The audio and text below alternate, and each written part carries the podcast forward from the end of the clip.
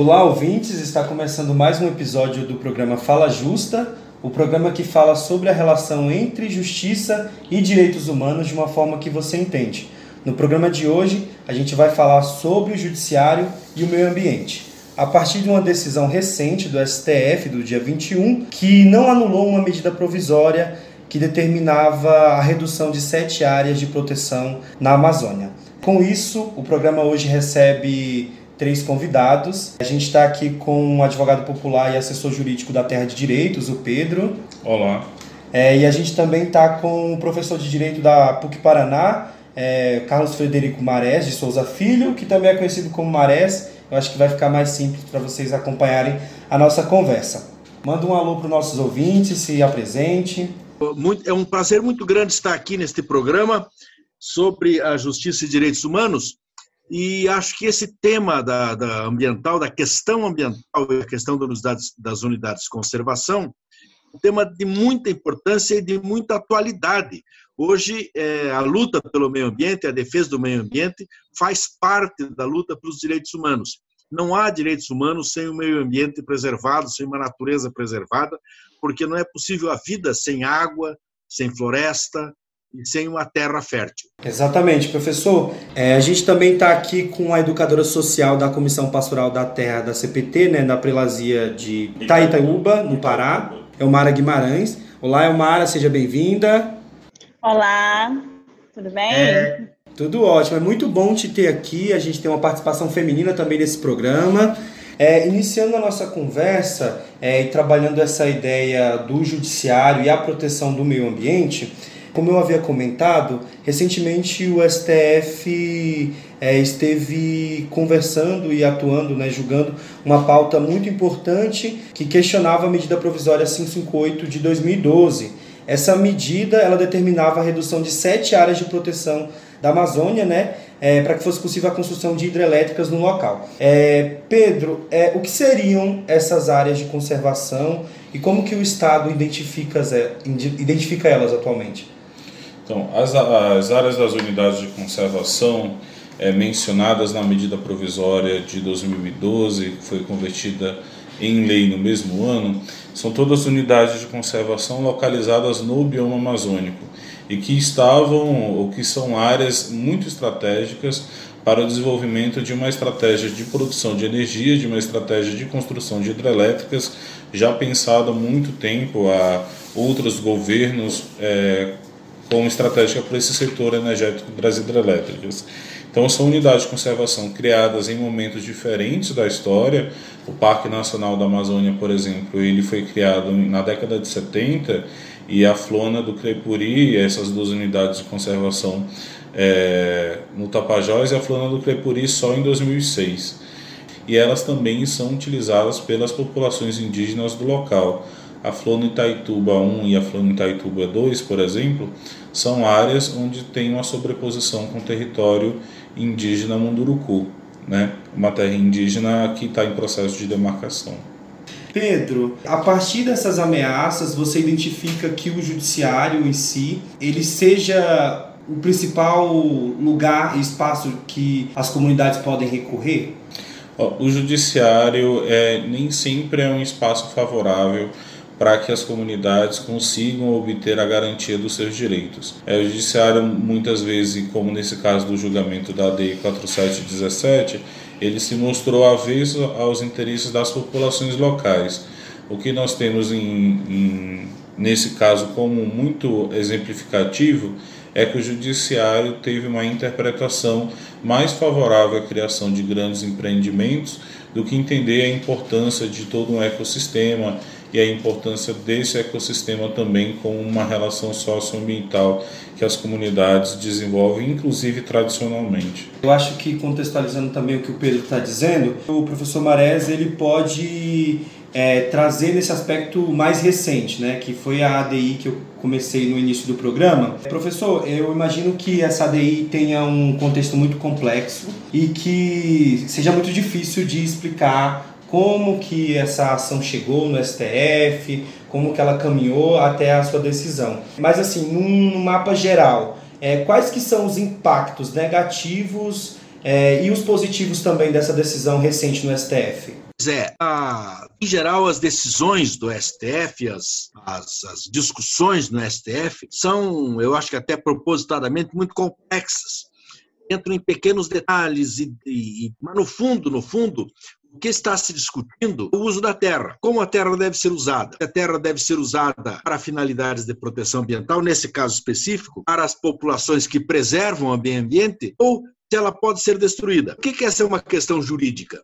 que a Constituição do Brasil, de 88, exigiu que o Estado protegesse áreas, especificamente que deve proteger áreas em todos os estados da federação, para todos os biomas, etc. Então, houve uma criação desses, eh, desses parques, reservas, etc., que o Pedro estava se referindo, em todos os lugares.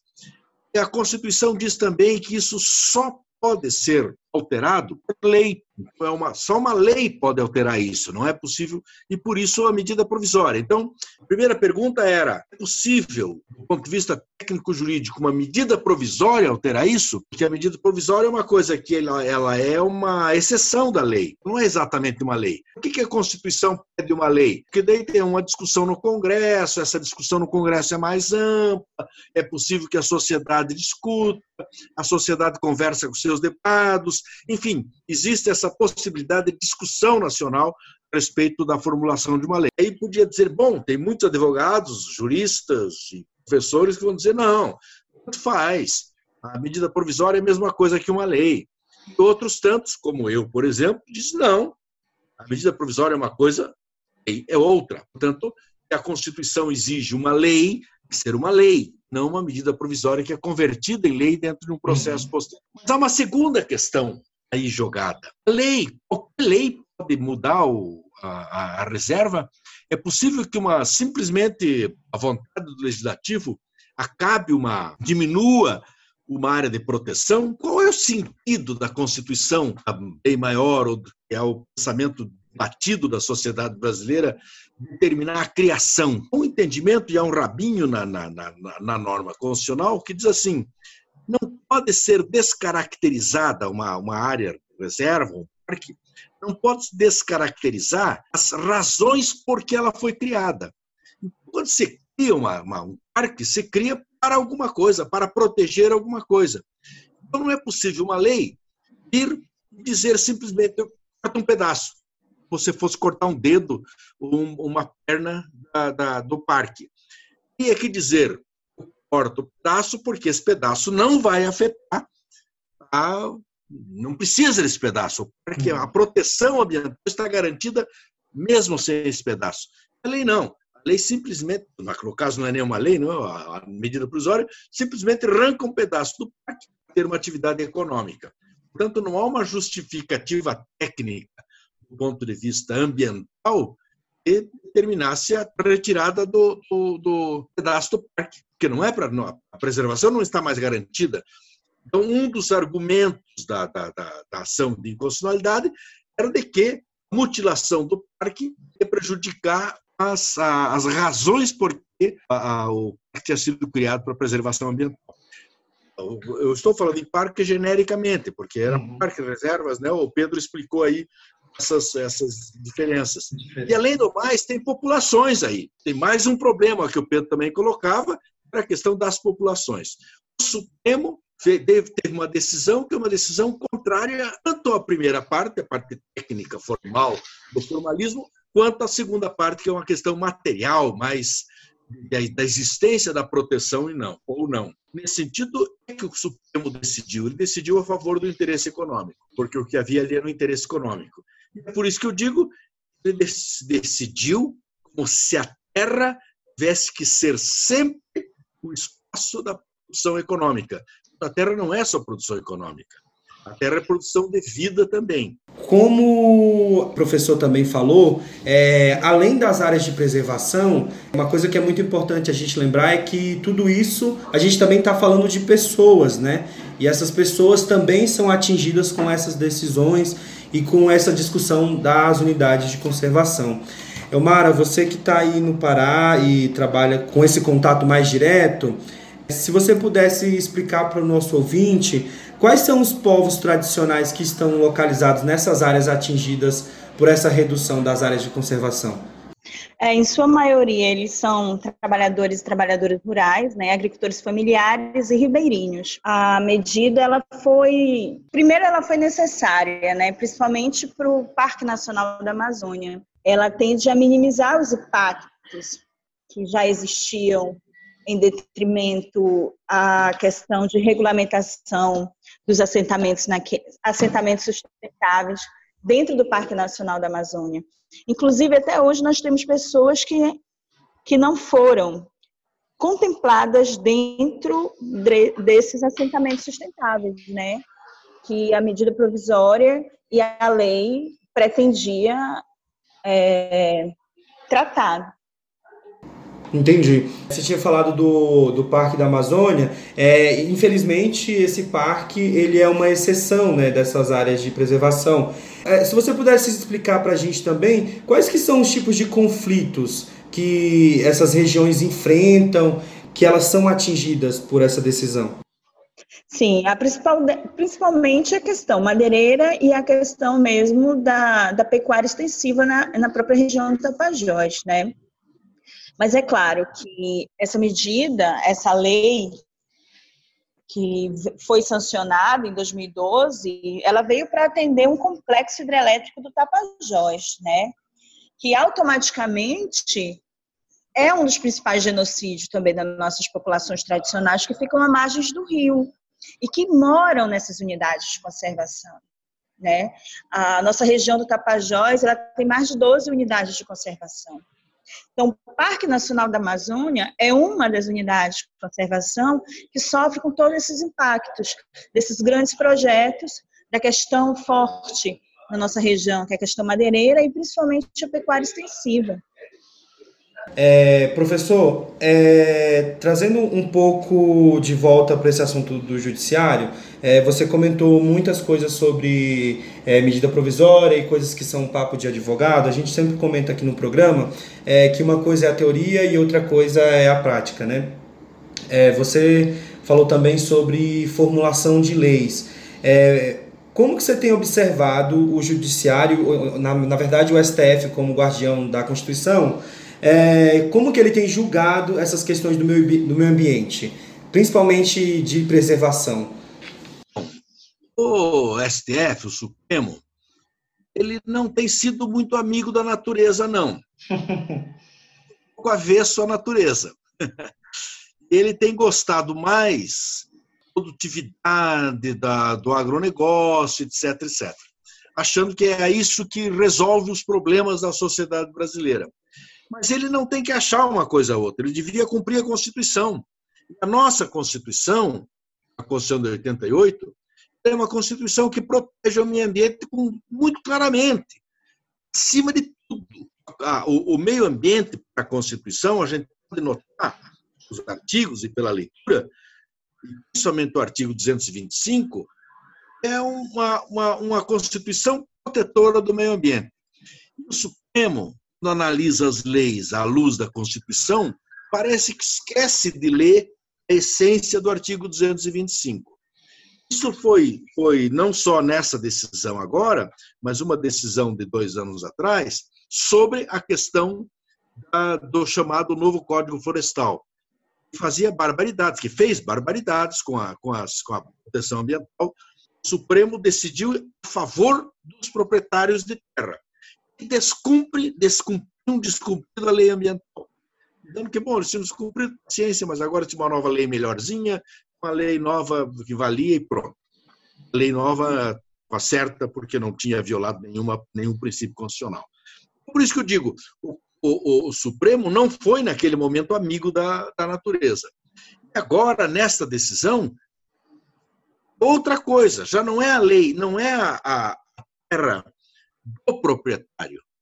A terra está protegida, que devia continuar protegida. A decisão de diminuir essa terra protegida é justamente para o pedaço que tirou fora, eu chamei da a perna, o dedo que arranca fora do, do, do área protegida, será entregue para uma atividade econômica. Portanto, será entregue contra os animais, as plantas e as populações tradicionais que vivem por ali. Com certeza. E trazendo essa ideia de que, como o senhor mesmo disse, essas unidades de conservação elas estavam protegidas. É, o Pedro, que é assessor jurídico da Terra de Direitos, é, foi uma organização que fez um pedido de revisão dessa decisão do STF, que não anula essa medida. É, Pedro, explica pra gente qual que foi o papel da Terra de Direitos e qual que foi a atuação, a partir de que vocês entraram com esse pedido de revisão. É, entendendo que esse julgamento do STF sobre a ADI é uma ADI que foi iniciada em 2012, na época da edição da medida provisória. Então, já passado muito tempo, o STF julgou em 2018 essa ADI, um pedido da Procuradoria-Geral da República, e a Terra de Direitos, como uma organização de direitos humanos, se apresentou né, nesse processo na qualidade de amigos curi no sentido de apresentar informações importantes sobre essas áreas discutidas no processo, levantando questões jurídicas, mas também questões mais relacionadas à realidade dos fatos. O julgamento, ele de certa forma nos impressionou. Primeiro porque ele trouxe um avanço na interpretação muito significativo, que foi um entendimento sobre a, o princípio da vedação do retrocesso socioambiental. O que, que significa esse princípio? Significa que uma área que ela estava protegida, ela não pode passar de uma hora para outra a ser desprotegida.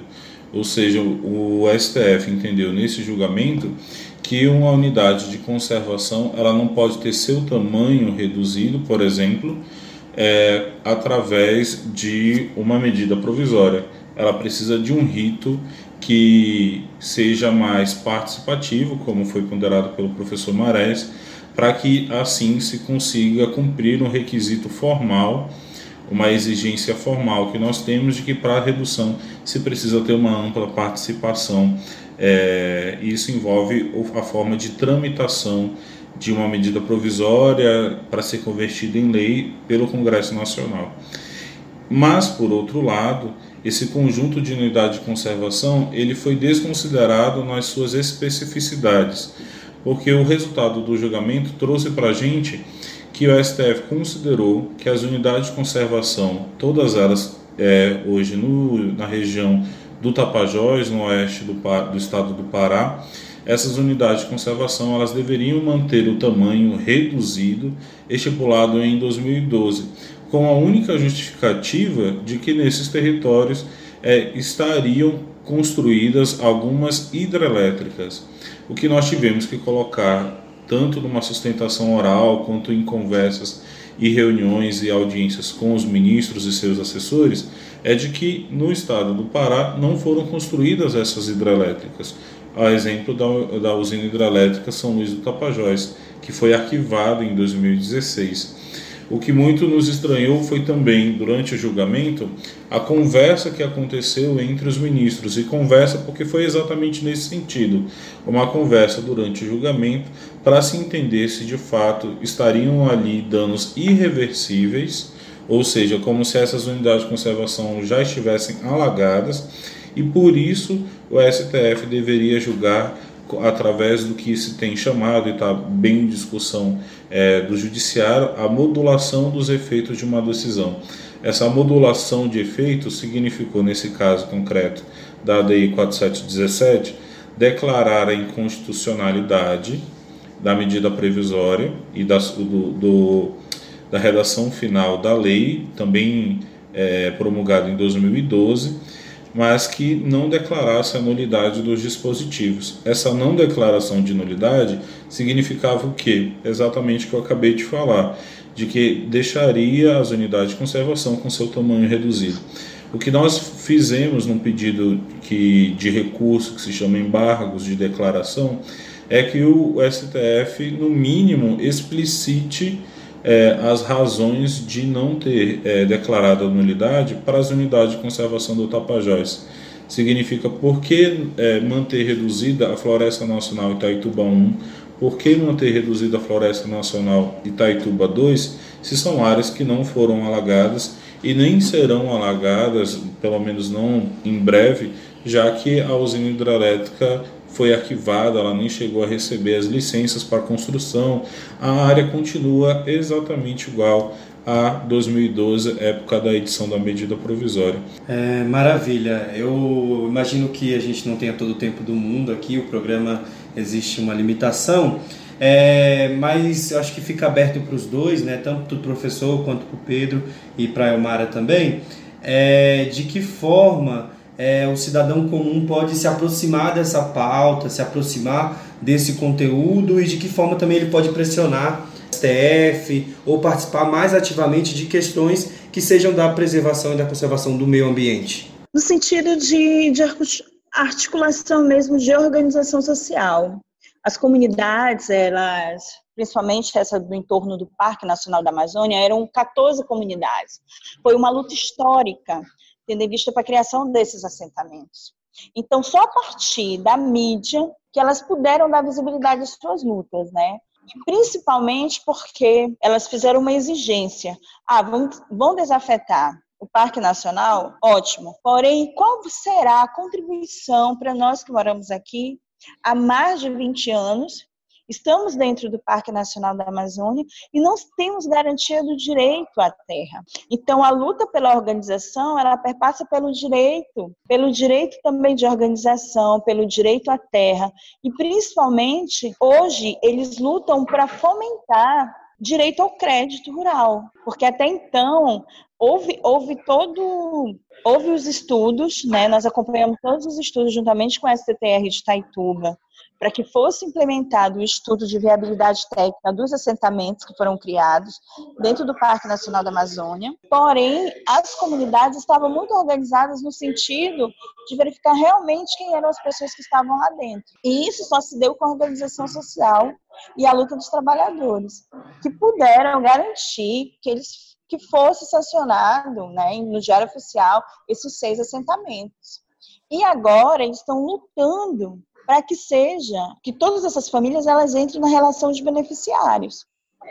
Ou seja, que o INCRA retome esse trabalho dentro do assentamento. Então, cabe a cada organizações e aos trabalhadores buscarem alternativa de luta mesmo, de organização social, mediante a todos esses conflitos que eles perpassam dentro dos assentamentos e dentro das unidades de conservação. Então, eu acho que essa é uma pergunta muito recorrente, né? O, a, o cidadão e a cidadã sempre pergunta como é que eu participo, como é que eu ajudo a proteger o meio ambiente, como é que eu ajudo a proteger as populações, como é que eu faço solidariedade. Eu sempre respondo, é solidariedade, o apoio ao meio ambiente, os animais, as plantas, as águas, muito difícil ser feito individualmente. Não é por atos individuais. É claro que os atos individuais são importantes, é gastar menos água quando toma banho, é, separar o lixo, as coisas são importantes, é atos individuais. Mas o mais importante é se juntar às outras pessoas que pensam assim e trabalhar em grupo.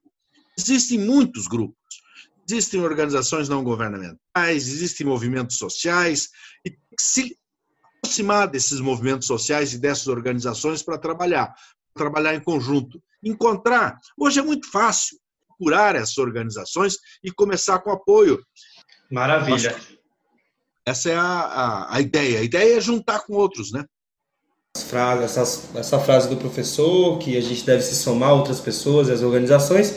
É, a gente entra na nossa fase final do nosso programa eu gostaria de agradecer a todos vocês que acompanharam o nosso programa até o fim. Gostaria de agradecer em especial a Elmar, educadora social da Comissão Pastoral da Terra, e agradecer também o Pedro participar do programa. Foi, uma, foi um prazer ter vocês aqui para construir mais o pensamento sobre essa relação do judiciário e com o dever que ele tem de preservar e conservar o meio ambiente. Agradecer também o professor que esteve participando aí da nossa conexão, né, professor? É uma parte mais digital, é a primeira vez que a gente testa isso aqui no programa. Agradecer muito professor Marés. Lembrando que o programa é organizado pela Articulação Justiça e Direitos Humanos, JusDH, e se você quiser saber mais do nosso trabalho, você pode acessar tanto as redes sociais, Facebook e Twitter, arroba JusDH, quanto o nosso site, www.jusdh.org.br. Se liga nos episódios antigos e nas novidades do nosso programa, tá bom? Muito obrigado e até a próxima.